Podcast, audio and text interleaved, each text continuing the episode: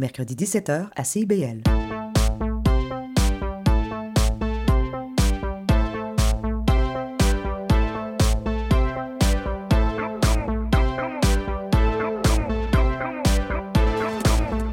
CIBL 105 Montréal. CIBL, au cœur de la culture. Au son du scratch, il sera très approximativement midi.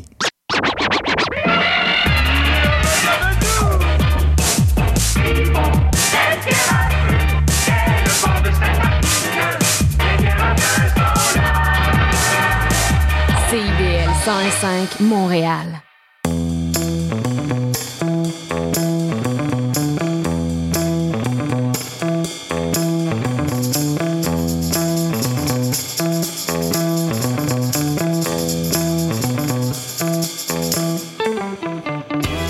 Bienvenue à Intention Inc., l'émission où on célèbre l'entrepreneuriat sous toutes ses formes. Notre émission est également disponible pour la réécoute sur les divers super, super- supports balado comme Apple Podcasts, Spotify, Balado Québec. François avec vous pour la prochaine heure. Comme à chaque semaine, nous recevons des personnes d'exception pour connaître le secret de leur succès. Notre prochain invité est, selon moi, parmi les plus grands entrepreneurs d'impact social au Québec. Je suis très heureux et fier d'avoir Pierre Lavoie au micro avec moi aujourd'hui. Pour commencer cet, échange, j'aimerais noter qu'il y a plusieurs points en commun entre moi et Pierre. Premièrement, notre passion commune pour les sports d'endurance. Au fil des années, j'ai réalisé plusieurs Ironman, beaucoup grâce à l'inspiration de Pierre. Deuxièmement, comme Pierre, ma famille a été euh, frappée par euh, une maladie héréditaire. Mes deux filles, Camille, 25 ans, et Sophie, 18 ans, souffrent d'une maladie génétique très rare qui s'appelle la maladie de Salah. Et troisièmement, la Fondation Pierre Lavoie a contribué financièrement à un groupe de recherche à l'hôpital Montréal pour enfants qui a trouvé il y a 6-7 ans un marqueur génétique pour la maladie de mes filles. Ce marqueur est un, outil indispensable pour grandement diminuer les chances que cette maladie impacte des enfants à venir dans ma famille élargie et dans les générations futures. Je tiens à remercier Pierre et reconnaître publiquement Pierre Lavoie et sa femme, Lynne Routier, pour leur contribution à la recherche sur les maladies orphelines au Québec. Pierre est également reconnu pour ses, ex- ses exploits athlétiques comme triathlète, trois fois champion du monde Ironman et record du monde en 2005, et aussi pour le grand défi Pierre Lavoie avec ses nombreux programmes de sensibilisation aux saines habitudes de vie qui l'ont fait connaître partout au Québec. Nous n'avons qu'à penser au défi cycliste, cycliste de 1000 km, la grande, marche, la grande marche qui a eu lieu récemment partout au Québec, le million de kilomètres euh, ensemble, la tournée Grand défi Pierre Lavoie dans les écoles, et etc., etc. Il y a plusieurs programmes en marche. Pour son implication sociale, Pierre a reçu une pléthore de reconnaissances, dont l'Ordre du Canada et l'Ordre national du Québec. De plus récemment, il a publié un livre avec son ami, Jean-François Harvé, euh, qui propose une approche différente du sport pour avoir des jeunes en bonne santé au Québec. Nous en parlerons plus en détail dans la deuxième partie de l'émission. Chers auditeurs, je suis très fier de vous présenter l'homme qui fait bouger le Québec depuis 15 ans, Pierre Lavoie. Bienvenue à Intention Inc. Ah, merci beaucoup. Merci pour la présentation. Moi, j'ai une première question piège à te poser, Pierre, avant de commencer cette entrevue. Est-ce que tu te souviens de la première fois que nous sommes rencontrés? Oh, Ça euh, me surprendrait. je pense que c'était dans une conférence. C'est sûr que c'était dans une conférence. Ouais. Puis de mémoire, euh, c'était pas à Boucherville, ou peut-être à Boucherville. Dans une cage au sport, peut-être? Non, je non, c'était au Musée des Beaux-Arts. C'était en 2007-2008. Oh, Euh, c'est au début, ça. Oui, au tout début. Euh, on avait assisté à ta conférence, puis euh, on avait placoté avec toi après la conférence. Puis à l'époque, tu nous avais parlé d'une idée embryonnaire, une intention de faire un défi cycliste Ah ouais. euh, à travers le Québec avec 100 équipes corporatives. Euh, puis le but, mais évidemment, c'était de sensibiliser les gens au niveau des maladies orphelines, Ouais. euh, faire, de la, faire de la levée de fonds pour ça, mais également faire la promotion des saines habitudes de vie au Québec. Euh, alors, Ça fait un euh, petit bout, hein? ça fait un petit bout. Puis moi, j'ai participé trois fois à ton défi au, au tout début. Ouais. Euh, je te dirais que c'est probablement une des très, très, très belles expériences de vie que, que, que j'ai vécues. Euh, C'était vraiment formidable. Fait que, cela dit, Pierre, on pose toujours la, la première question à tous nos invités entrepreneurs. C'était quoi l'étincelle de départ pour le grand défi Pierre Lavoie? Ben, c'était une frustration. Parce qu'on part toujours de quelque chose qui, nous, euh, qui nous frustre. Il y a beaucoup de gens qui passent pas à l'action, mais il y a des gens qui passent à l'action à partir d'une frustration. Ben, moi, c'était des maladies orphelines euh, du, Québec, dont la nôtre aussi, qu'on subissait euh, un système qui répond pas bien euh, à nos besoins. Donc, pas de financement pour la recherche, pas de chercheurs. Et euh, on savait très bien qu'on voyait que si un jour on trouverait une molécule, euh, elle coûterait très cher. Est-ce que l'État voudra la payer? Donc, euh, on voyait les défis qu'on avait devant nous. Donc, on était orphelins. Puis je savais que, bon, c'était. et pourtant, il y en avait de l'argent en santé, mais elle servait surtout à essayer de guérir et traiter des personnes qui développaient des maladies par des comportements. Donc, c'était. on finance la recherche et on traite des gens. À 80% des gens que présentement qui sont dans les hôpitaux, c'est dû à des comportements hein, que les gens ne savaient pas. Donc, je me suis dit, OK, si on fait de la prévention, ben, peut-être qu'un jour, on pourra enfin dégager de la marge de manœuvre pour investir dans les vrais malades, ceux qui naissent avec les maladies. Donc, moi, mais, c'était- mais- mais au Saguenay-Lac-Saint-Jean, il y, y a beaucoup de maladies orphelines, beaucoup de maladies héréditaires. Euh, J'imagine que c'était pour ça, faire de la recherche là-dessus, trouver des marqueurs génétiques. Ouais, c'était pas juste pour notre région. Euh, au départ, euh, dans ma région, il y en avait quand même quelques-unes. D'ailleurs, c'est faux de prétendre qu'il y en a plus chez nous. Il y en a moins de maladies héréditaires dans notre région, mais il y a plus de malades de chaque maladie. OK. Ça, c'est dû à l'effet fondateur combiné à l'effet multiplicateur. Donc, c'est un phénomène qui se produit. On voit, on voit ça en Islande, on voit ça en Finlande, à certains endroits, on voit ça aussi en Afrique du Sud. C'est des phénomènes euh, sociétals qui se produisent. Là, on transfère notre bagage génétique à nos enfants, mais là, si la population est isolée et elle, devient très grande parce que l'économie va très bien et on a beaucoup d'enfants, ben, on, augmente le- les chances d'avoir ce gène. Et euh, quand on se mariera, ben, peut-être notre conjoint aura le même, puis on aura un problème à ce moment-là. Donc, c'est ça les maladies héréditaires. Donc, euh, moi, j'avais, j'avais fait l'école euh, dans ma région avec nos maladies, mais je savais qu'au Québec, il y en avait à peu près 850 des maladies génétiques orphelines. Puis toi, tu as vécu une tragédie dans ta propre Ben oui, famille. c'est ça. Puis je savais que, bon, euh, une fois que tu as, conscience de la problématique, tu peux dire, OK, bon, c'est beau, là, moi, je, je fais ma job, puis euh, c'est pas à moi de m'occuper de ça. Mais je sentais que, vu que j'étais un athlète, euh, là, j'avais peut-être la chance de, de faire un lien entre l'activité physique, les bonnes habitudes de vie, pour justement être capable de ces gens qui étaient malades, ben, s'en occuper. Donc, euh, le lien du grand défi, ça a d'abord débuté par le défi Pierre Lavoie dans ma région pour mes enfants, pour les sauver. Malheureusement, ils sont décédés. Mais j'ai continué parce que je savais qu'il ne fallait pas abandonner les autres qui restaient. Donc, euh, j'ai fait deux autres défis. On a financé la recherche à 100% On a découvert le gène par la suite. Et tout de suite, après la découverte du gène, dans les semaines qui ont suivi, je me suis lancé dans le dépistage génétique populationnel. Je me suis dit, OK, là, maintenant, on a la solution. On peut découvrir les gens qui sont porteurs et prévenir la maladie. Et là, c'était très avant-gardiste. Oups, ça- mon, ah, mon micro a coupé. Donc, c'était très avant-gardiste. Mais euh, il fallait vraiment pour moi que je sois capable de dire on va convaincre la population d'aller vers un dépistage génétique populationnel pour dépister en amont avant procréation. Puis ça, c'est un gros défi là, parce qu'au début, ça passait pas. Puis aujourd'hui, elle s'est implantée puis ça fonctionne. ça. Ben, en fait, moi, j'en ai bénéficié. là. Fait que, Ouais. ma famille en a bénéficié. Mais là, on parle de maladies euh, euh, génétiques orphelines dans la région du Saguenay, fa- faire des défis sportifs pour ramasser des sous, pour euh, investir dans la recherche et la sensibilisation. Mais comment on passe de ça aux euh, les saines habitudes de vie chez les jeunes? Tu sais, Il y a comme eu un... Ouais, il y a, un virage. Il y a un donc, déclic. donc, à le un virage s'est passé. Donc, en, deux- en, 1900 en 1999, le 3 septembre 1999, à 15 h l'après-midi, naissait le défi Pierre Lavoie. Ça, c'était pour l'acidose lactique. Mon fils était encore en vie à ce moment-là, Raphaël. Euh, et c'était un coup d'éclat. Là. Donc, moi, j'étais un athlète de haut niveau. Je faisais des Ironman qui duraient des journées. Je me suis dit, je pourrais faire le tour de ma région complet en une journée. J'avais calculé mathématiquement, j'étais peut-être pas, j'étais peut-être capable de le faire.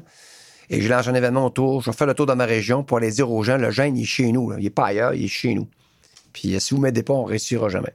Ça, ça a fonctionné. Fait que, donc, j'ai fait. euh, malheureusement, Raphaël est décédé à Sainte-Justine en, en mars, la même- l'année, suivante en 2000. Et j'ai refait le défi en 2000. Ensuite, je l'ai refait en 2004, 2005. Il y a eu une interruption parce que je suis rentré chez Alcan. J'ai quitté ma, ma job comme euh, papetier. Et euh, vu que j'avais un nouveau travail, là, je ne peux plus trop m'investir dans une organisation d'événements.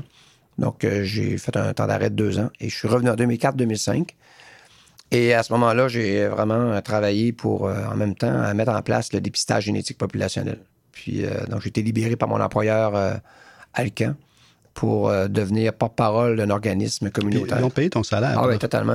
Alcan, à l'époque, ils ont été extrêmement visionnaires et audacieux. Il a libéré un homme de plancher, un opérateur de pont roulant, qui allait faire des coms sur le terrain en génétique.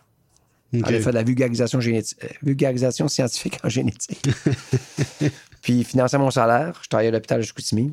Et puis le but, c'était de convaincre, puis autant le ministère de la Santé que la population, d'éduquer, puis il y a toute une stratégie derrière ça. Mais j'ai une question par rapport à ça. Comment ça se déploie sur le terrain? là? Comme là, les- la population du Saguenay est sensibilisée à cette, à Ouais. cette problématique-là. Euh, ils décident d'avoir un enfant. C'est-tu un automatisme Ah ouais, d'aller se faire tester? Oui, parce que dans les écoles, les, les jeunes reçoivent l'information par Coram, l'organisme, qui fait le tour des écoles, qui sensibilise les jeunes à partir du secondaire 3, OK. qui leur parle les gènes récessifs dominants. On explique un peu la problématique. Puis euh, finalement, ils- avant de procréer, ils vont passer. Des fois, ils vont se dépister même avant d'avoir un chum, savoir s'ils sont porteurs ou non.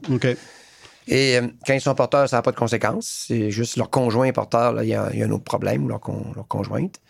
Donc, euh, ça s'est mis en place. euh, puis euh, maintenant, ça fait assez d'années qu'on le fait. là. C'est testé. euh, Il n'y a pas eu d'estigmatisation. Il n'y a pas eu de d'eugénisme. Euh, Donc, c'était vraiment là, OK. un, un des plus beaux programmes de prévention au monde. D'ailleurs, le programme coûte 176 000 par année. là. Donc, un programme de prévention qui coûte 176 000 à régler le problème des maladies héréditaires du Saguenay-Saint-Jean. OK. Donc, puis pourquoi c'était si difficile d'intégrer euh, ce programme? Parce qu'au Québec, on fait pas de prévention, on fait que du curatif. Donc, vous voyez, là, c'est là que dans ma tête, je me suis dit, OK, là, il faut s'attaquer au, au curatif. Il faut être capable de dire aux gens, vous avez un grand contrôle soit de santé.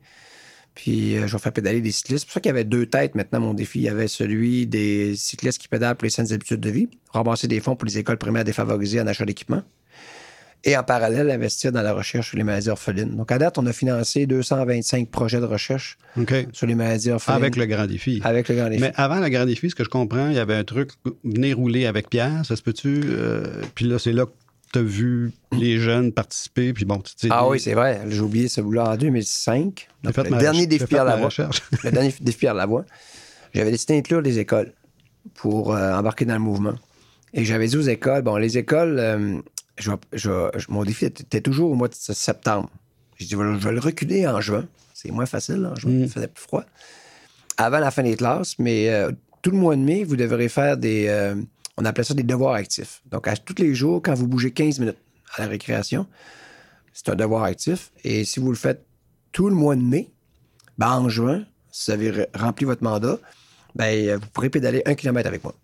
Fait que ça, c'était comme la genèse Eh oui, de- des cubes. euh, Ah des oui, cubes je l'avais oublié, merci de me le rappeler.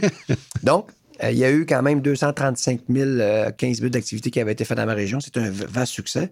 Puis moi, je remettais 1000 dollars aux sept meilleures écoles, aux sept, sept écoles qui avaient réussi à faire bouger les jeunes en, en les pigeons. Et c'est là que j'ai réfléchi à un concept. OK, les jeunes, ils veulent bouger. Euh, là, on, a quelque chose qui se tient. Les enseignants sont sensibles à, à la cause.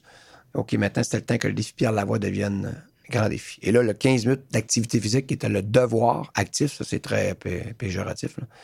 On a allé plus vers le cube énergie. On a créé un concept de cube qui était, euh, qui était qui a passé à l'histoire, d'ailleurs. Alors, moi, moi je t'ai connu, euh, je t'ai connu au tout début de, de- de- du défi Pierre Lavoie. Euh, à l'époque, il y avait les, les cubes, ça commençait. Ouais.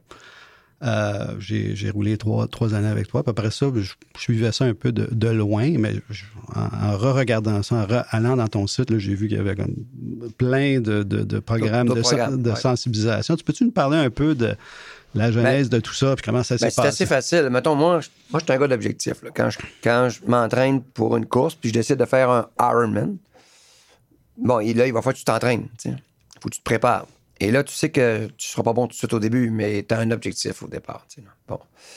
Et donc, moi, dans ce mouvement-là des saines habitudes de vie, je me suis dit, OK, il faut changer la culture en santé au Québec. Je me suis dit, OK, ça va prendre du temps. Je dis, oui, ça va prendre 20 ans.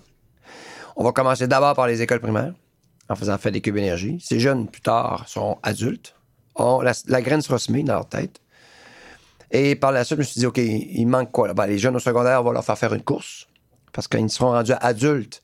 Après le primaire, ben là, on arrive au secondaire, on leur offre un autre Ça, programme. c'est la course à relais entre Ouais, Québec-Montréal. euh, Québec-Montréal. Et je me suis dit, OK, le 1000 km, c'est bien. On- les écoles sont obligées de parrainer des écoles puis ramasser des fonds. On amasse 3 millions, cette année, 3,4 millions pour les écoles qui sont retournées en achat d'équipement pour les faire bouger. je me suis dit, ça me parlerait les médecins. Si j'ai les médecins avec moi, s'ils seraient d'accord à prescrire la marche à leurs patients, moi, j'organiserais des marches.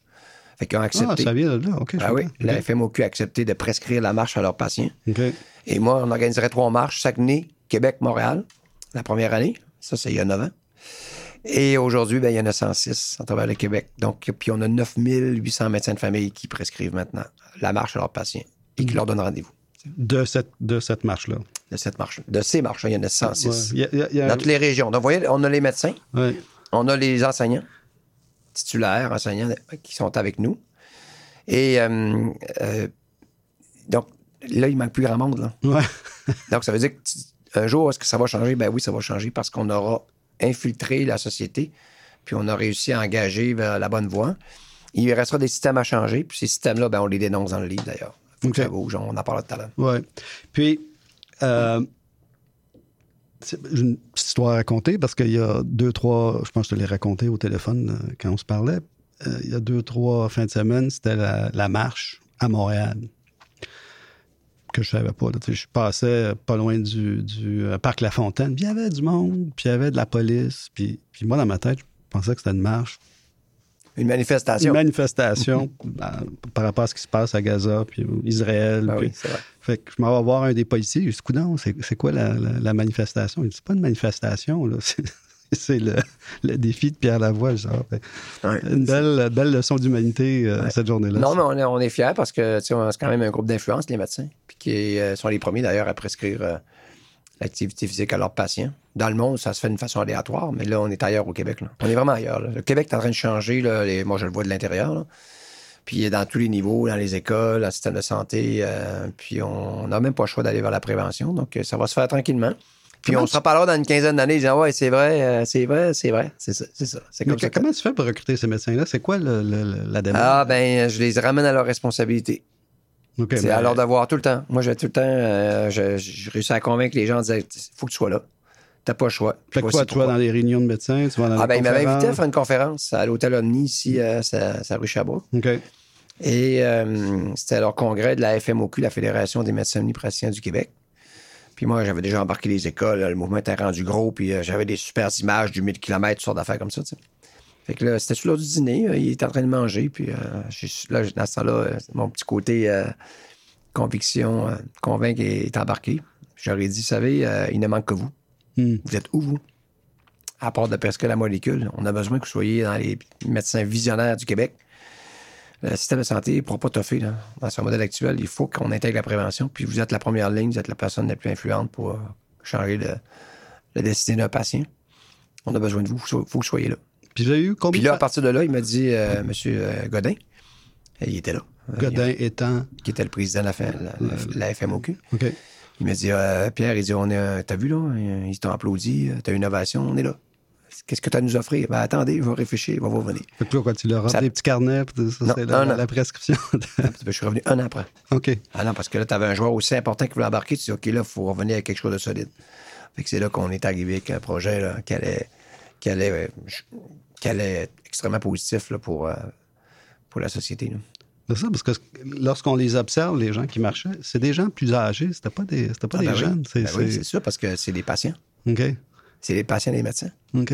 C'est eux qui, présentement, euh, ils sont en train de réfléchir, puis ils se posent la question. euh, vous savez, tout le monde a la même peur. là. Quand tu atteins 60 ans, là, tu te dis, OK, euh, ce que je veux, moi, c'est d'avoir mon autonomie le plus longtemps possible. OK.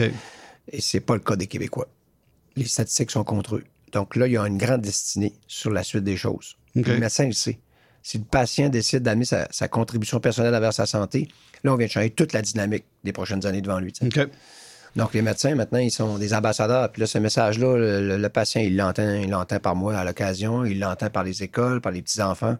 Finalement, tout, tout est en train d'évoluer tout doucement vers- dans la bonne direction. Puis au niveau des cubes énergétiques, c'est quoi le, le- le- Ah ouais. rayonnement là-dessus? Ben, Cube Énergie, c'est vrai qu'il faut l'expliquer. Là. Un Cube Énergie, là, c'est. On allait vouloir créer un- un- une unité de mesure inclusive. C'est que euh, quand l'enfant bouge 15 minutes, que ce soit la marche, la course ou peu importe l'activité qu'il fait, il crée un cube énergie. Puis le, le cube, il est, il est dans sa tête. Il est imaginaire. Mais il l'a créé parce qu'il a bougé. Et bien entendu, euh, quand il arrive le petit carnet qu'on donne euh, aux écoles, qui retourne à la maison, la fin colorie ces cubes. Donc, si dans la journée, il a fait deux récréations, il a marché pour aller à l'école, plus un cours d'éducation physique, il peut coller- colorier jusqu'à 6-7 cubes. Mais là, s'il convainc ses parents d'aller marcher avec lui la piste lab, puis les- deux parents vont marcher une heure. 4, cubes papa, 4 cubes maman et 4 cubes l'enfant. Là, il colorie 12 cubes. Donc, le lendemain, il demande à que de ses, faire du- de, de l'activité physique avec ses parents, ça a un effet ses multiplicateur. parents comptent et ses grands-parents. Donc, le lendemain, il appelle ses grands-parents. Et là, il se ramasse avec toute sa famille qui l'appuie dans son projet. C'est pour ça qu'on les a appelés les maudits cubes. Parce que les parents étaient poignés dans mon système. Les enfants faisaient leur job. Puis quand on posait la question aux enfants, est-ce que vous aimez faire des cubes? 100% des enfants nous disaient qu'ils adoraient. OK. Puis quand on posait la question aux parents, est-ce que vous adorez faire des cubes? 94% des parents nous disaient qu'ils adoraient. Il y a un 3% qui nous disait qu'ils aimaient ça plus ou moins. Puis il y a un autre 3% qui disait que ça les faisait chier. c'est eux qu'on entendait. Mais- C'est 3% Mais durant la pandémie, qu'est-ce que vous avez fait avec ça? là? Ça a-tu continué? Ben là, on- oui, il a fallu faire. euh, euh, on a fait le programme virtuel. OK. Puis euh, il a fallu lancer. On a, on a décidé de lancer euh, le million de kilomètres ensemble OK. pour tous les gens dans tous nos Ah, fait que les systèmes. gens étaient séparés. Oui, mais ils OK. pouvaient rentrer leurs données. Mais euh, ça n'a pas été facile, le COVID, sérieux. Là. Nous, on a réussi à s'en sortir, on est restés vivants. Tous les autres se sont arrêtés. Nous, on a dit, non, on reste vivants, on crée des, des- des modèles web.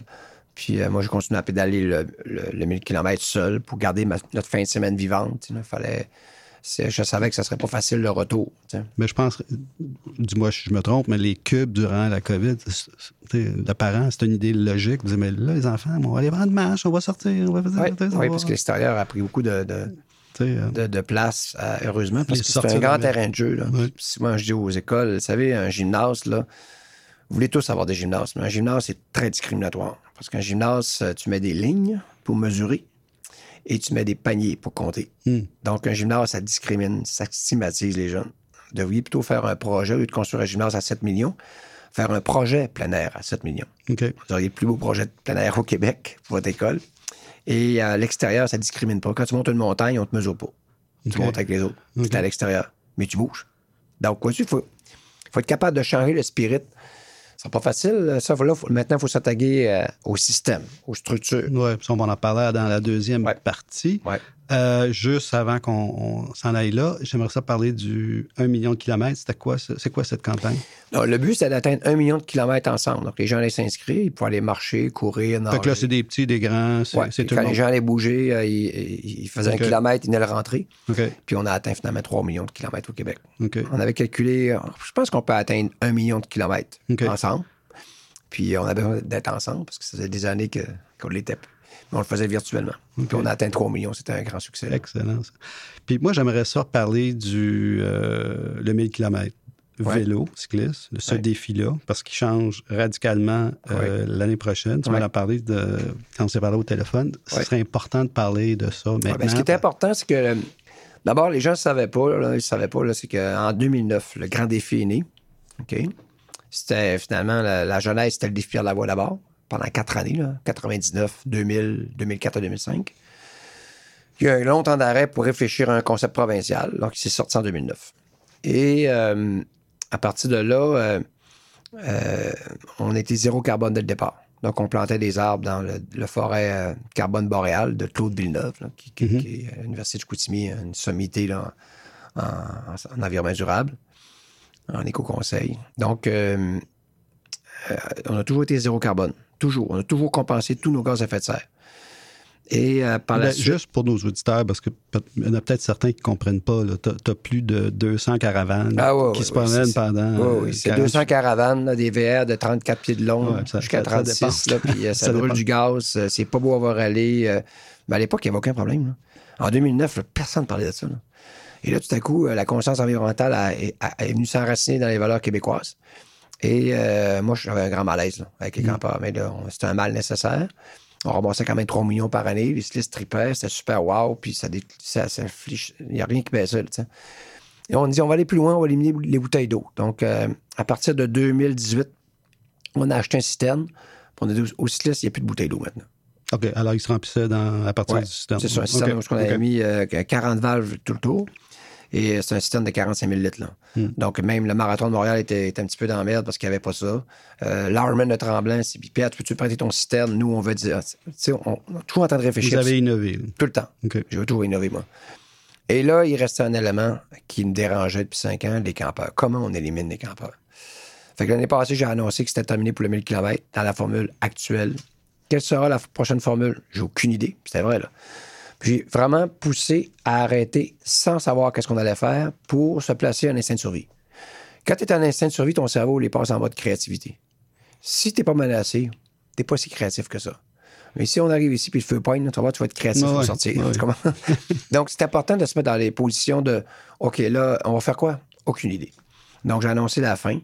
Et là, on annoncera le 8 novembre prochain euh, le nouveau concept où il n'y a plus de campeurs. Et on a, finalement, on a gardé tous les éléments qui faisaient wow. OK?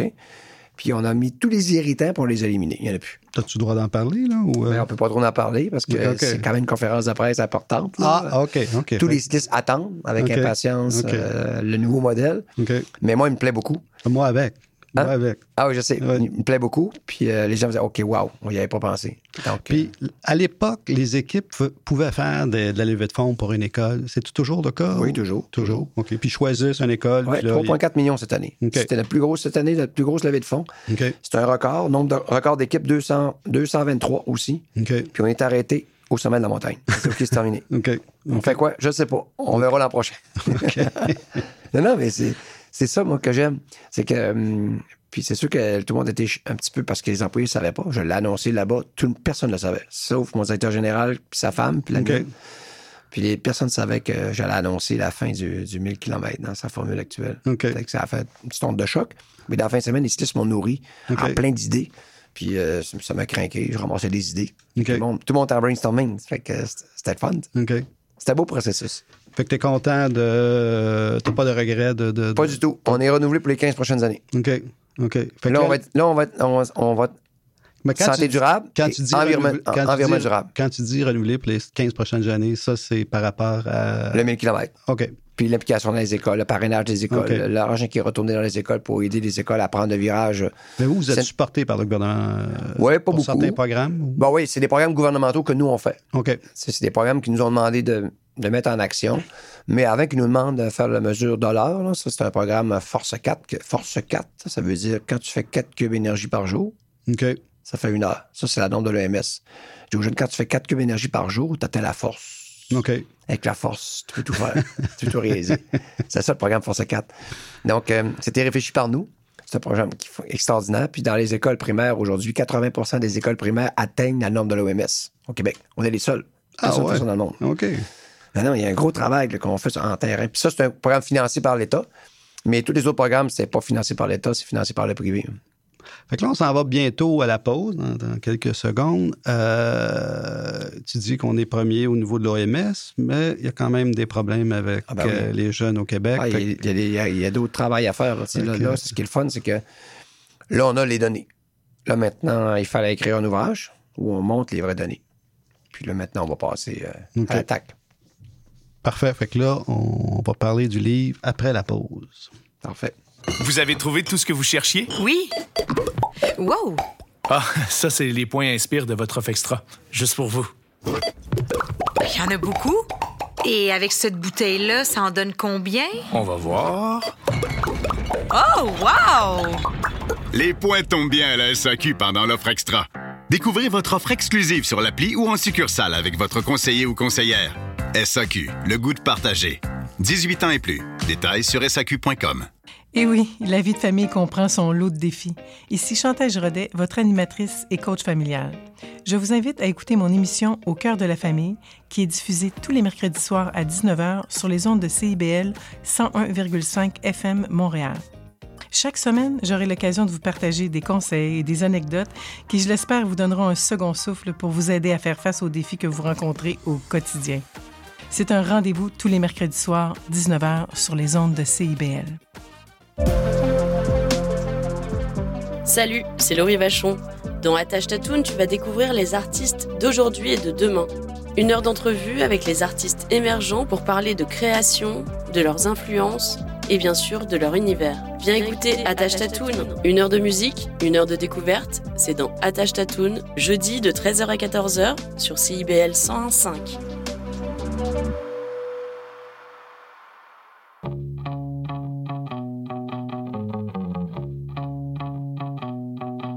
Les générations se parlent, s'obstinent, se surprennent à l'émission Trait d'Union. Des humoristes, des réguliers, des invités, des amis, encore des amis se joignent et sont annoncés à chaque mercredi sur nos réseaux. On parle de tout, tous les vendredis à l'émission Trait d'Union à 14h sur les ondes de CIBL 101,5. CIBL.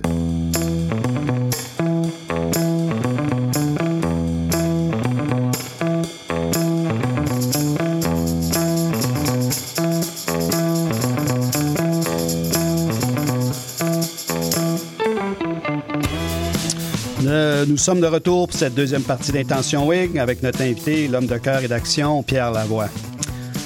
Pierre Lavoie, parlons maintenant de ton livre Faut que ça bouge, que tu as écrit avec ton ami Jean-François Harvey. Ouais. Avec tous les problèmes de, programmes de sensibilisation euh, que tu as mis en place avec le grand défi euh, Pierre Lavoie, pourquoi écrire un livre?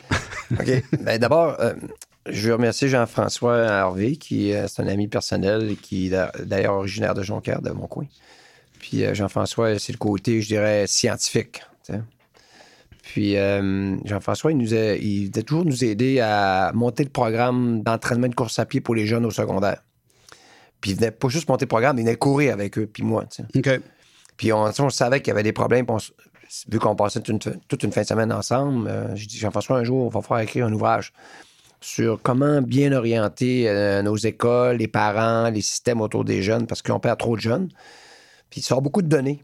Et euh, il faudrait peut-être qu'un jour, euh, on les ramasse pour qu'on écrive un ouvrage. Il était bien d'accord. Fait que moi, à chaque fois que je sortais une donnée probante, une, une scientifique, je la mettais de côté, je la mettais dans mes notes. Puis un jour, on s'est dit, OK, maintenant, c'est le temps, on, on va écrire l'ouvrage pour être capable de, d'amener dans un ouvrage euh, de la conviction. Donc, c'est 400 références. Oui, c'est assez. euh, J'ai acheté le livre. Ouais. D'ailleurs, je veux que tu me dédicaces Ouais, après, la, après rencontre. Donc, tu vois, c'est un livre coup de poing, là, parce qu'il brasse, là. Ouais. Ouf, il brasse nos structures, il brasse aussi la- l'approche. Et il explique surtout la réalité, c'est ce qu'on- le- l'état des lieux. Là. là, ça va pas bien. Comment on va faire changer les choses? J'ai beau organiser des événements. Là, Là, maintenant, il faut changer les structures pour être capable de- d'aller encore plus loin. là. Mais avant qu'on parle de, de- de- du contenu du livre, comment tu as vécu l'expérience d'écrire un livre? C'était-tu un, un défi?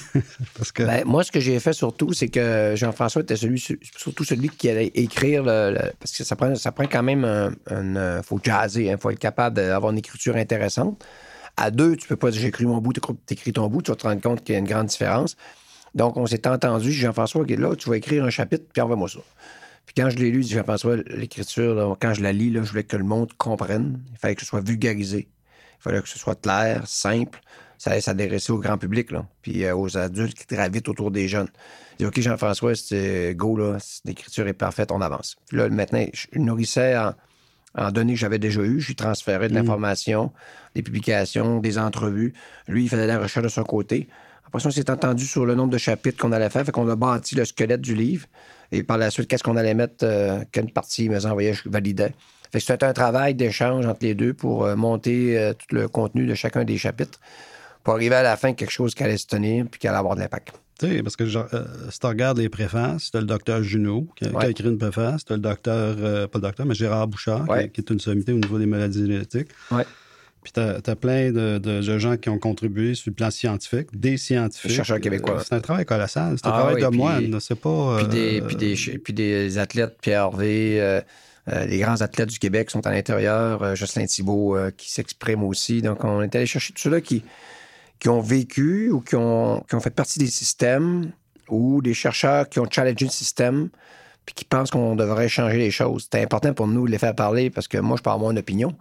Mais ces gens-là, je les rencontrais sur le terrain. C'était le temps qu'on écrive un ouvrage. Ça s'est jamais fait, là. C'est la première fois qu'il y a un ouvrage où on réunit en- en- en- dans, dans un livre les données du Québec et on les compare à- aux meilleurs dans le monde, puis à nos voisins, les Américains, puis les Canadiens. Là, tu es capable de savoir, OK, le Québec, là, il est, finalement, Ouais. il est- c'est les meilleurs. On est les meilleurs en Amérique en passant. là. Puis on vient d'atteindre l'espérance de vie la plus élevée en Amérique, c'est les Québécois. C'est pas les Canadiens. Un homme canadien, présentement, vit deux ans de moins qu'un homme québécois. Une femme canadienne vit une année de moins qu'une femme québécoise. Un homme américain vit dix ans de moins qu'un homme québécois. Et une femme américaine vit dix ans de moins qu'une femme québécoise. Excusez-moi, là. Tout le monde veut aller en Floride, je sais pas pourquoi, là. Ça se passe au Québec. Un Québécois, ça vit 10 ans plus, vieux- plus, plus vieux qu'un Américain. Mais toutefois, quand j'ai lu, moi, les 100 premières pages de ton livre, je- puis j'ai- je suis tombé en bas de ma chaise pour voir les statistiques par rapport aux jeunes. Euh, au niveau euh, de leur capacité euh, VO2 max et Ouais. euh, l'indice euh, de masse corporelle. Ouais, ça, c'est important d'en parler parce, parce que, il y a- il y, a vraiment un écart. Là, c'est entre- important pour, les gens qui nous écoutent, c'est que, bon, là, euh, l'État, il y, y a un test qui a été fait en 1982, OK?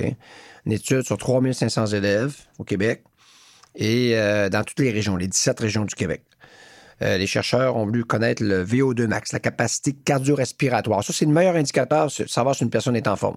C'est, un meilleur indicateur, euh, scientifiquement. Donc, euh, et ils ont déterminé, ça c'était déterminé par la science, la ligne rouge. Une ligne où ton VO2 max, il ne faut pas qu'il soit dans cette zone-là, parce que si tu es dans cette zone-là, tu auras des problèmes de santé majeurs dans la quarantaine. Fait que la corrélation a été faite, c'est prouvé. Oui, oui, euh, tout ça, tout ça, c'est scientifique. Donc, euh, ça, c'est le- on appelle ça des syndromes métaboliques. Donc, hypertension combinée euh, au cholestérol élevé, combiné au euh, diabète de type 2. Tu as les trois ensemble. On appelle ça un syndrome métabolique. Ça, quand tu as ça, là, tu es vraiment dans la merde. Ça, c'est nos grands-parents qui ont ça. OK? Normalement, ça, ça- ça apparaît, un syndrome métabolique, vers 63, 64, 65. Peut-être plus jeune aussi. Ouais, mais là, Moi, la ligne rouge, là, hein, la ligne rouge, c'est elle. Donc, quand on évalue les jeunes, on sait qu'il ne faut pas qu'il y ait en bas de cette ligne-là. Donc, en 1982, aucun des deux groupes l'approchait. Les filles étaient plus près, mais les garçons étaient très loin. Et on a refait le même test en 2017 dans les 17 régions du Québec, sur 3500 élèves, et 69% des jeunes filles avaient, avaient traversé la, la ligne rouge, et 57% des garçons l'avaient franchi également. Donc, 6 garçons sur 10 et 7 filles sur 10, présentement, qui ont 17 ans au Québec, là, auront des problèmes de santé majeurs dans la quarantaine. Ça, ça a un impact majeur. Et sur on le est les meilleurs en En Amérique. Ça. Les autres sont tous pires que nous. Fait qu'en Amérique, là, dans les études, on est les pires au monde. Dans, dans- dans les pires au monde, on est les meilleurs des pires. Et quand on se compare aux Européens, on est derrière eux. Et quand on se compare aux Scandinaves, on est des années-lumière derrière eux. Donc, ça veut dire que quand il y a des pays qui ont réussi, ils ont commencé. ils ont- pourquoi les Scandinaves sont meilleurs que nous? Ben, ils ont commencé il y a 25 ans. Ouais. Ils n'ont pas commencé il y a 100 ans. là. Donc, c'est culturel. Mais, Tu finis par changer tes systèmes. mais qu'est-ce qui explique ce, ce changement drastique-là? Bon, il, y a plein, jeunes? il y a plein de choses. C'est que euh, les systèmes qui ont repoussé les jeunes, si on a rapidement au Québec, on est, on est, on axe sur la performance dans les écoles. On axe sur la performance euh, partout. C'est- c'est très. On est impacté par les Américains. Les Américains sont à côté de nous. Eux, c'est que la performance. Mais quand tu dis performance, Ah, ah, performance tout. académique. Ah, dans euh, tout. OK. Dans tout, OK? Il faut performer. Et quand on arrive euh, dans, dans les écoles, là, quand, quand on, on permet la performance sportive, qu'est-ce que ça amène? Ben, ça amène de l'exclusion, du découragement. Et là, nous, on- les, Québec, les Québécois, on est les meilleurs au monde pour spécialiser tôt. On est premiers au monde. On est l'endroit dans le monde où on spécialise les plus tôt Donc, le sport-études, là, on commence à faire du sport-études monosport au primaire. Puis tous les Scandinaves disent que tu ne devrais jamais commencer à 24 ans. Tu touches pas aux ça, enfants à ça 24 c'est ans. un facteur d'exclusion. Fait que le jeune qui embarque, mettons, dans un programme de sport-études, euh, puis là, dans ton livre, tu parles. Non, mais s'il y a pas de sport-études, c'est parce que ses parents ont de l'argent. Déjà, En par- en déjà là, t'es t'es exclu. Au Québec, il y a 2300 écoles primaires, 70% sont des écoles défavorisées. Donc, quand tu charges 5000 pour un programme sport-études, tu as 70% des gens qui ne peuvent pas se le permettre. OK. Il te reste le 30% qui a les moyens parce qu'ils sont favorisés. Donc, euh, tu comprends? Eux ont les moyens. Puis là, si le jeune n'a pas de talent, ben là, il... Puis même dans ces écoles là, plus favorisées, là, les jeunes qui sont Ben, c'est exclus. ça des systèmes d'exclusion. C'est pas les valeurs du Québec. Excusez-moi, là. Excusez-moi, là. C'est pas les valeurs du Québec. En 1960, là, Jean Lesage devient premier ministre du Québec. Il hérite d'un livre, il va hériter d'un livre blanc sur l'éducation. Et le livre démontre clairement que la grande majorité des Québécois n'ont pas de secondaire. Il dit, OK, maintenant, on fait quoi? Donc, il a mis du monde autour de lui, des sociologues comme Guy Rocher, qui aura, Ouais. il aura 100 ans cette année, Guérin Lajoie, qui devient un ministre de l'Éducation. Il a dit, on sort les églises des écoles, là, puis là, maintenant, on instruit tous les Québécois. Ils ont construit 454 écoles au Québec. Qu'est-ce que ça a donné, ça? Les meilleurs ingénieurs au monde en génie électrique, aéronautique et intelligence artificielle. Les meilleurs médecins au monde, après les Américains, sont les Québécois. Ouais. On s'est même permis de construire le C-Series, qui est l'Airbus 220, qui est construit comme- par tous les pilotes de ligne, là, comme le meilleur appareil commercial qui vole sur la planète. là. C'est pas les Français qui l'ont construit à Toulouse, ni les Américains à Seattle. C'est construit à- Montréal par des Québécois, instruits par un système d'éducation égalitaire. Où il y a une décision qui a été prise il y a. Ce que je veux dire par 50 là, c'est que le système d'éducation et de santé au Québec, là, on paye plus d'impôts. On est l'entité qui paye le plus d'impôts en Amérique.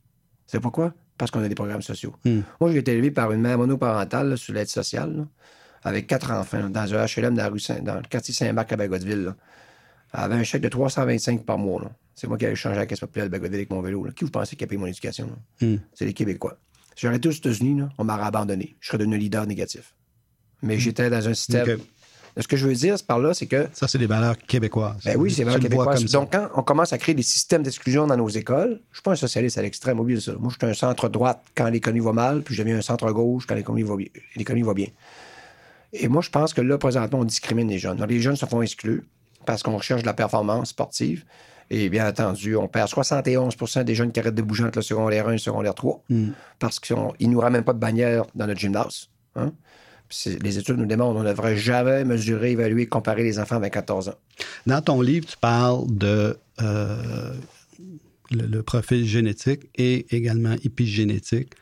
Tu peux-tu parler de ça? Parce que c'est important? Parce qu'au niveau de l'exclusion, euh, moi, ça m'a frappé. Il y a des jeunes qui, qui génétiquement sont. C'est ça. sont, sont, euh, Une performance sportive, OK, quand on y assiste, 50% de cette performance est due à la génétique. Donc, tu nais champion. Contrairement à ce que les parents pensent, là, Oui.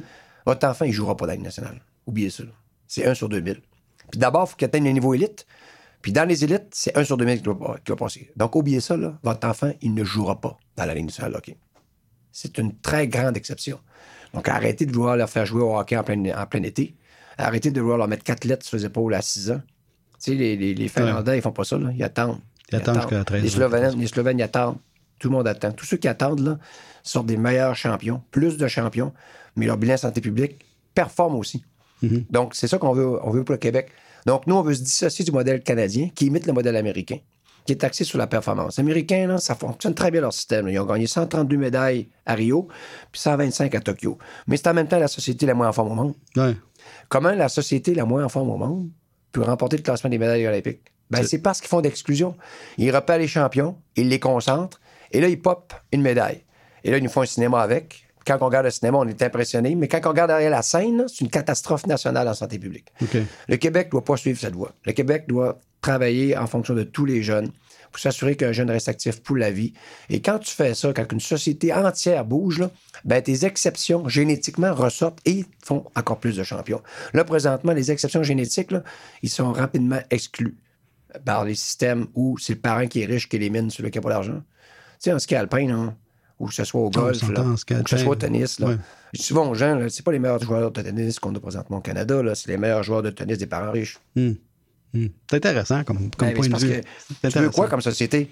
On veut des médailles. Ben, il Mm. n'y a aucun problème. Là. Tu sais, euh, quand, quand on- on- le Canada a décidé de focuser sur les médailles à partir des Jeux de Vancouver, hmm, on a créé à nous le podium. Puis on allait focuser sur les médailles. Ça a très bien marché, là. Mais euh, le défaut là-dedans, c'est que l'argent allait seulement au bon. Et toi, là, t'as beau aussi, t'es t'es en ski alpin comme Éric Gay, qui doit gagner une médaille pour maintenir le financement de Alpine Canada. Et malheureusement, Éric Gay a eu mal au dos. Et il n'a pas performé au jeu, puis il n'est pas allé d'ailleurs. Donc, ils n'ont pas gagné de médaille. Ils se sont fait couper 50% de leur budget par le Comité olympique canadien. C'est la même chose avec le- ce qu'ils font avec. Alex euh, c'est la même affaire. On l'explique dans le livre. Alex n'a pas, gagné de médaille, il n'a pas performé au jeu. Ce qui font au Canada, se couper 50% de son budget. Et là, quand il a quitté, en plus, c'est l'équipe ses, nationale, anciens- c'est ses collègues qui, qui, en- qui- qui Ouais. souffrent de ça. là. le petit Léveillé, là, il a fallu que ce soit les Français qui financent ses dernières courses. Puis quand il est allé aux dernières courses cette année, là, qui est allé aux Mm. dernières courses des, des championnats du monde de, de, de- de ski de fond, il a battu tous les Français, puis il a fini dans, dans les 15 meilleurs. Puis le Canada n'a pas une scène pour le faire courir. Parce que l'argent est allé au sport de pirouette, où c'est facile de gagner des médailles. Et eux, ils viennent des sports millionnaires. Il fait bien régner le pays. On gagne des médailles. On est trois pays, là. Puis, qui font des sports de Quand on s'est parlé au téléphone, tu m'as parlé de l'impact de ces programmes de, appelons ça sport-études ou d'autres performances. Ouais. quand ces gens-là atteignent l'âge adulte, c'est pas jojo pour certains. Ben, les plus grands décrocheurs du sport, c'est le sport-études. Ouais. C'est c'est ceux qui décrochent au sport à partir du secondaire 5. Ils décrochent parce qu'ils sont tannés. Ils décrochent parce qu'ils sont blessés. Ils décrochent parce qu'ils ont des nouveaux amis au cégep. Ils se rendent compte qu'ils n'ont pas avoir du fun. Ouais. Qu'ils sont toujours tout à l'entraînement, la performance. Et euh, par contre, ceux qui ont fait du multisport, sport-études multisport, donc nous, on applaudit. le multisport. Sport, études, multisport. On applaudit le parascolaire, bien entendu. On applaudit euh, euh, d'augmenter les compétences. Et on, on souhaite vraiment, puis il y a un gros virage, je pense, qui est en train de s'amorcer au Québec, là, c'est que maintenant, les écoles vont retarder la spécialisation. Ils vont Ouais. offrir encore des programmes de sport-études. Les parents, maintenant, seront convaincus que votre enfant, oui, il a peut-être une passion à hockey, là. Il est en sport-études hockey, mais il va aussi jouer au soccer parce qu'on s'est rendu compte que quand il joue au soccer, il devient meilleur au hockey. Ouais. Donc, là, il faut, le rendre plus habile avec ses mains. OK, on va lui faire, jouer, faire, faire des sports de raquette, jouer au golf. Là, il va être plus habile avec ses mains quand il va revenir au hockey. Mais quand il arrête le hockey parce qu'il est blessé ou il n'y a plus d'équipe de hockey parce qu'il fait plus, il, il fait plus le, il fait plus la junior majeure parce qu'il a pas de niveau, ah, ben il peut jouer au golf. Ouais. Ah, il peut, il, peut aller, il peut aller faire du vélo. Donc, il, il est bien outillé pour rester actif pour la vie. Les parents font vraiment une erreur. Les parents, je vous le dis, là, achetez le livre, il faut que ça bouge. là. Là-dedans, vous allez voir les pièges. Et surtout, vous allez comprendre, OK, là, j'ai compris, il faut que je sois prudente. Ben oui, Ouais, sois prudente, là, parce que vous allez voir qu'avant 14 ans, votre enfant doit développer au moins, je dirais, 4 à 5 compétences différentes et pas de la performance. Ouais. Avant de le spécialiser. Il peut avoir une passion, mais organisez-vous pour qu'il y ait d'autres compétences. Puis moi, je dis souvent aux gens, c'est qu'il y a une compétence obligatoire au Québec. Là. Tu sais, il y a des compétences, ben, tu peux faire des sports de glisse, des sports aériens, des sports terrestres ou des sports nautiques. Mais il y a une compétence obligatoire au Québec, selon moi. Elle, elle est obligatoire, c'est la natation. Tu dois apprendre à nager. Pourquoi? Parce qu'au Québec, il y a un demi-million de lacs et un fleuve. Donc, les Le chances que ton danger. enfant soit confronté à l'eau un jour sont presque Ouais. assurées. Si c'est pas nager, il va se noyer. C'est pour ça qu'il y a autant de noyés au Québec. Il y a une dame qui s'occupe de mes enfants à temps plein à la maison, parce qu'ils sont évidemment très handicapés. Elle vient de, des, des Caraïbes, puis elle a son petit-fils. Puis à toutes les trois semaines, j'ai dit Bon, là, l'as-tu inscrit dans un programme de natation? T'as pas l'air à comprendre que c'est- dangereux. Là. Souvent, quand il y a des camps de vacances, ça, il y en a tout le temps un qui, Ouais. qui, qui se noie. là. Le problème qu'on a, là, c'est que c'est les villes qui offrent le, le cours. Puis les villes, ben là, ils offrent euh, 15 places pour les 75 parents qui veulent faire nager leur enfant. Mhm. Donc, c'est contingenté. Donc là, on est en train de travailler pour que ce soit les enseignants en éducation physique qui, maintenant, dans leur formation universitaire, recevront aussi la formation de sauveteur et pourront aller à la piscine, sans sauveteur, apprendre à nager aux jeunes à partir des écoles primaires.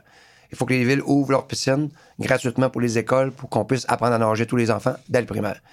C'est une grande révolution, ça va se passer, là. Ça s'en vient, là. ça va être annoncé bientôt. Donc, il y a des changements structuraux qui se font, qui font OK, là, maintenant, on prépare l'avenir. Ben oui, on prépare l'avenir. Il faut juste euh, dénoncer ce qui se passe, puis arrêter de se mettre la tête dans le sable.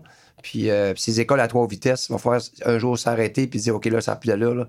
Travaillons pour être plus égalitaire, pas juste un modèle d'école, continuer à avoir des modèles d'école, mais que ce soit moins discriminatoire. Là. Sans, ça, là, excusez-moi, on va commencer à ressembler à des. Américains. Dans, dans le livre, tu parles du, de l'expérience scandinave. Puis, ce que je trouvais vraiment surprenant, cette méthode-là ou cette, cette politique-là est basée sur des études canadiennes probantes, Totalement. puis qui sont même pas appliquées ici. là. C'est ça. Peux-tu parler de cette Les gens expérience? savent pas. Donc, le modèle scandinave qu'on vante tant, les Finlandais, les, les- les Norvégiens, puis aller euh, avec euh, puis, puis le Danemark, la Suède, c'est euh, c'est un modèle qui a été réfléchi au Canada par des chercheurs canadiens qui ont dit comment on, peut être actif pour la vie et qu'on peut être meilleur. OK? Et euh, finalement, ils ont, ils ils ils élaboré leur plan. Puis quand ils l'ont présenté au gouvernement canadien, il a été refusé de tabletter. Eux, ils ont continué à faire des, conférences internationaux. Puis les Scandinaves ont dit Waouh, les Canadiens, ils avaient vraiment un bon plan. Fait qu'ils ont commencé à l'appliquer il y a 25 ans. Allez parler avec André Lachance, là. André, il traverse tous les mois. Il va rencontrer les Norvégiens, les Suédois, les Finlandais. Il leur donne de la formation. Puis il revient, il revient deux mois plus tard. Ah, ils ont commencé à appliquer le modèle. C'est vraiment le modèle canadien que les, que les, que les, les Can- les Scandinaves appliquent présentement, qui sont en train de nous torcher là, au Mm. niveau euh, des performances sportives, au niveau mondial, au niveau des, des- des médailles, On- puis on au niveau, au niveau santé publique, ils sont pas mal perform- performants que nous. Là. On sait, parce que tu l'as dit tout à l'heure, un des éléments, ce qui diffère la- la- les sports de performance, euh, l'exercice des sports de performance à 13-14 ans. Ça, c'est un des éléments. C'est quoi les autres éléments de, de- de cette... De 0-6 ans, il faut que l'enfant développe sa, sa- sa littératie, la- sa littératie physique globale. Ça, ça veut dire quoi? C'est les mouvements globaux. Donc, c'est lancer, botter, frapper, cubuter, grimper. Ça, c'est- 80 c'est- se développe avant 6 ans.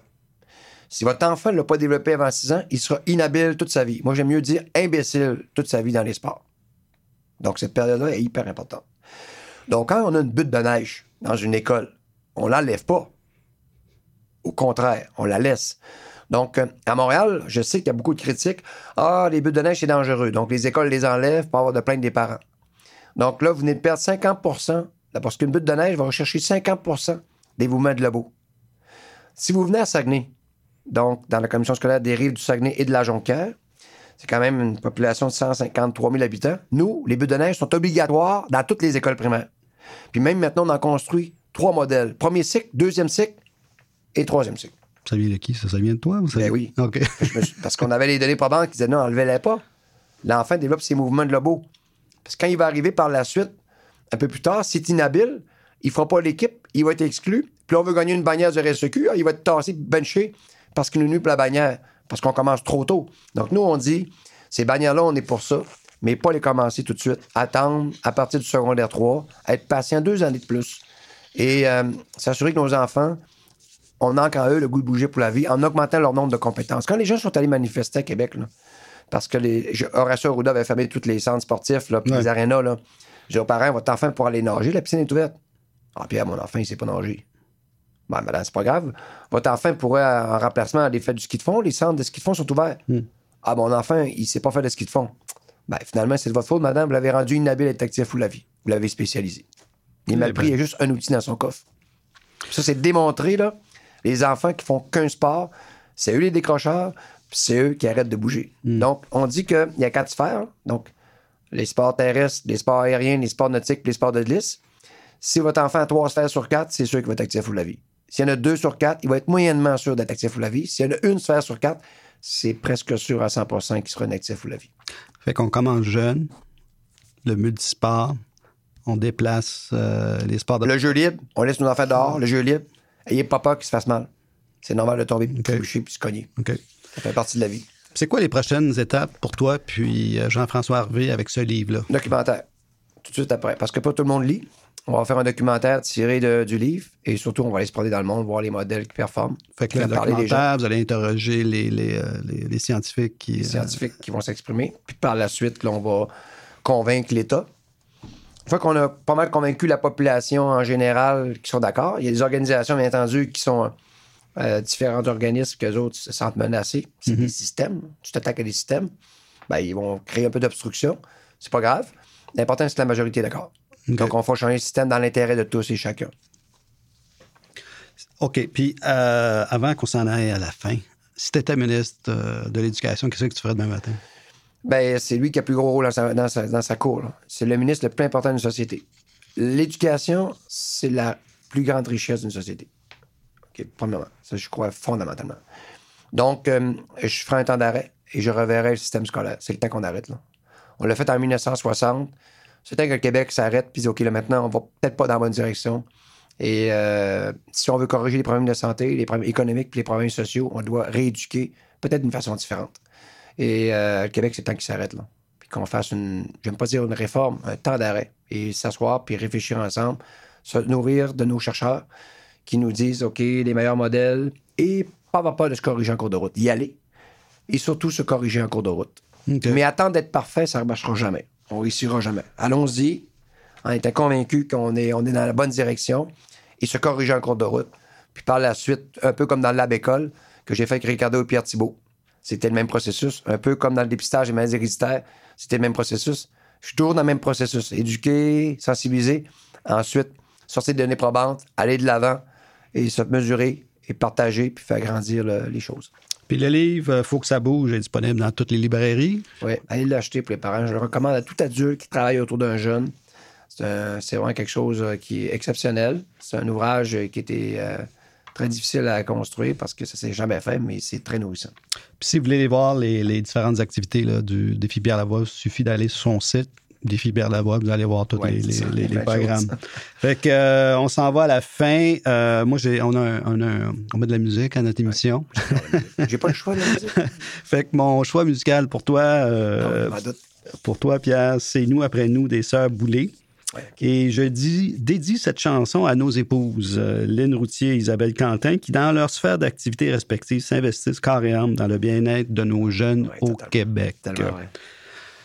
Merci. Merci à Pierre Lavoie d'avoir généreusement, généreusement accepté notre invitation à Intention Inc. Merci à Lissandre Duplé à la mise en onde. Merci d'avoir été à l'écoute d'Intention Inc. C'est un réel plaisir de partager nos échanges et d'apprendre comment des entrepreneurs à succès ont pu passer de l'intention à l'action.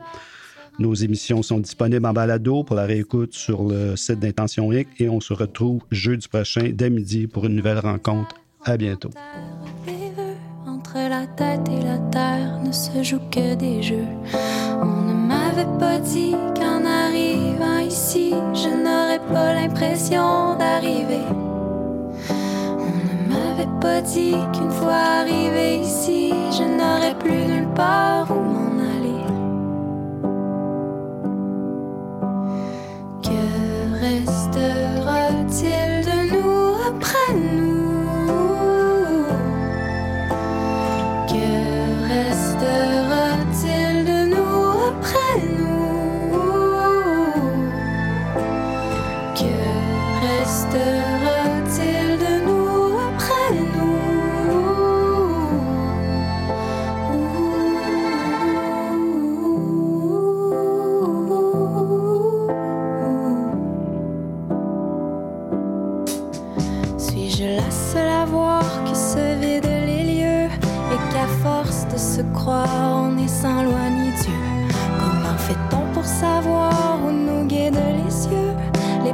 Sont des miroirs qui avalent le bleu.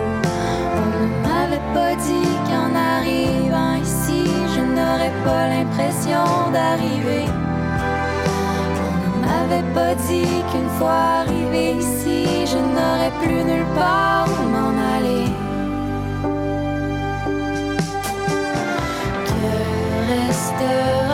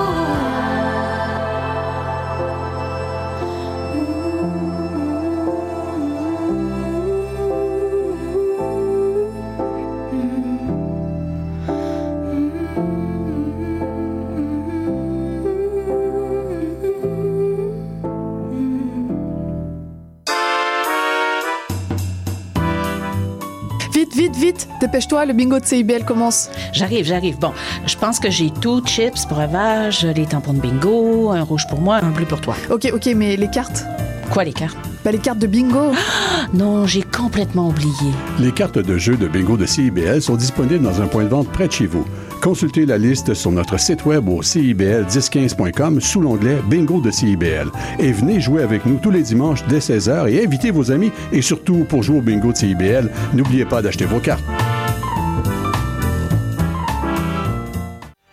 Spraynet et Spandex, tous les hits des années 80. Wow, wow, qu'est-ce que c'est ça? Ben, c'est pour annoncer ton émission. Mais non, je ferai pas jouer des hits. Je vais faire découvrir d'excellentes chansons qui ont pas ou très peu joué à la radio à l'époque. D'ailleurs, tu devrais aimer ça, je pense. OK, reste en ligne pour la chance de gagner un voyage à Vegas avec Kat de tes chums. Eh, bah boy! Spraynet et Spandex les mardis de 16h à 18h et en rediffusion les samedis de 21h à 23h sur CIBL 101.5. FM. Devise qui nous soutient n'est plus Québec, je me souviens. On va hurler et déconner pour dénoncer la société avec nous. Souvent ça dégénère. Dans le monde, il s'en passe des affaires. Sous le signe des moustiquaires, on a Les Trois Moustiquaires, mercredi 17h sur les ondes de CIBL.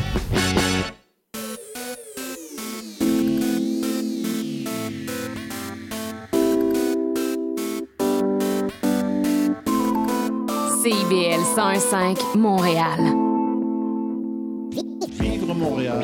Dans la radio communautaire, parce que les gens se sentent impliqués, là, comme une espèce de longueur d'onde. Au cœur de la vie citoyenne.